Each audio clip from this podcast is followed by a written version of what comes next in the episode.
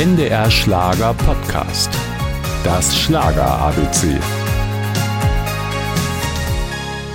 Keine Frage, sie gehört zu den Superstars der deutschen Schlagerszene. Musik hat Andrea Berg schon als Kind geliebt, ob im Karneval, bei der Krefelder Prinzengarde oder mit gemeinsamer Amateurband.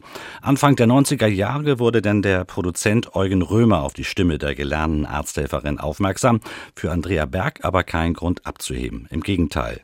Ihr Erfolgsrezept klingt eher bodenständig. Als ich dann mein erstes Album aufgenommen habe, 1992, habe ich meinen Job in der Kassenärztinnenvereinigung weitergemacht, weil mein Papa, der ist ja Feuerwehrmann, und der hat immer gesagt, man muss einen richtigen Beruf lernen und man muss immer die Füße schön auf den Teppich halten.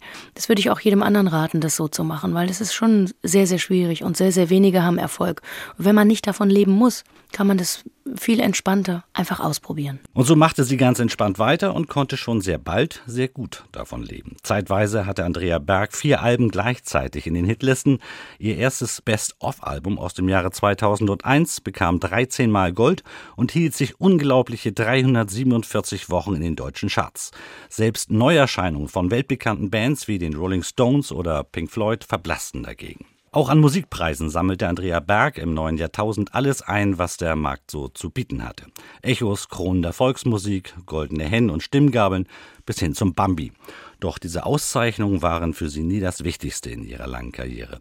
Im Mittelpunkt standen bei Andrea Berg immer die Menschen, ihre vielen Fans. Es ist scheißegal, wie viel Echos und goldene Stimmgabeln du da stehen hast. Hauptsache, die Menschen, die dich lieb haben, denen geht's gut. Und das Wichtigste ist, zu wissen, da gibt es Menschen, die einen lieb haben das ist vielleicht auch ein bisschen das, was die Menschen an mir lieb haben. Das Schlager ABC, ein Podcast von NDR Schlager.